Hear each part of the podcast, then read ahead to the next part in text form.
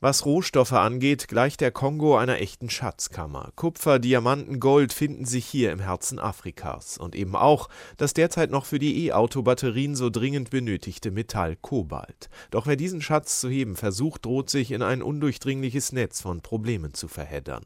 Korrupte Politiker oder gar bewaffnete Milizen versuchen, sich in einem der gefährlichsten Länder der Erde die Kontrolle über die ertragreichen Kobaltminen zu sichern.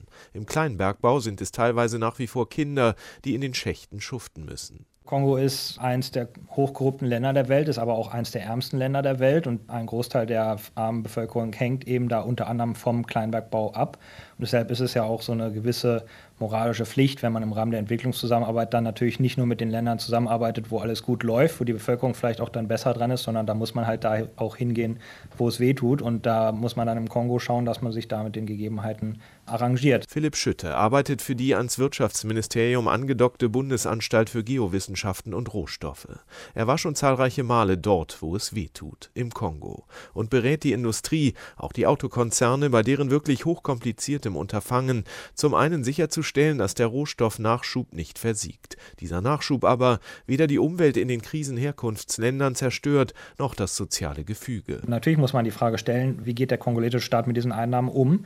Und Transparenz ist da ein ganz wichtiger Punkt. Und ich würde nicht sagen, dass da alles in Butter ist, aber es gibt zumindest da eine gemeinsame Reflexion der Probleme und dann hoffentlich auch irgendwann eine Weiterentwicklung. Auch Daimler, BMW, VW und Co. sind sich der Probleme bewusst, stecken aber in einer echten Zwickmühle. Zum einen haben es die Autobauer eilig, wollen im weltweiten Wettlauf um die E-Mobilität nicht noch weiter zurückfallen. Und für eine E-Batterie braucht man derzeit eben noch Kobalt und kommt daher am Krisenstaat Kongo nur schwer vorbei. Die weltweite E-Mobilität auf Grundlage der aktuellen Lithium-Ionen-Technologie ist ohne den Kongo nicht zu realisieren. Erklärt Philipp Schüttes Kollege bei der Bundesagentur für Geowissenschaften und Rohstoffe, Kobaltexperte Siament Al-Barazi. Das Problem für die Autobauer, sie sind bei den Batterien von Zulieferern abhängig. Dann aber nachzuvollziehen, in welcher Mine, unter welchen Bedingungen das in den Akkus verbaute Kobalt gefördert wurde, lässt sich kaum zweifelsfrei zurückverfolgen. BMW hat bereits die Reißleine gezogen. Wie der Konzern in der Info bestätigte,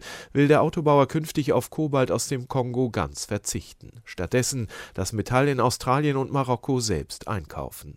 Doch da der Kobaltbedarf aller Autobauer weltweit Mitte der 20er Jahre Berechnungen der Bundesanstalt zufolge fünfmal so hoch sein könnte wie heute, dürfte die Bedeutung des Kongo eher noch wachsen.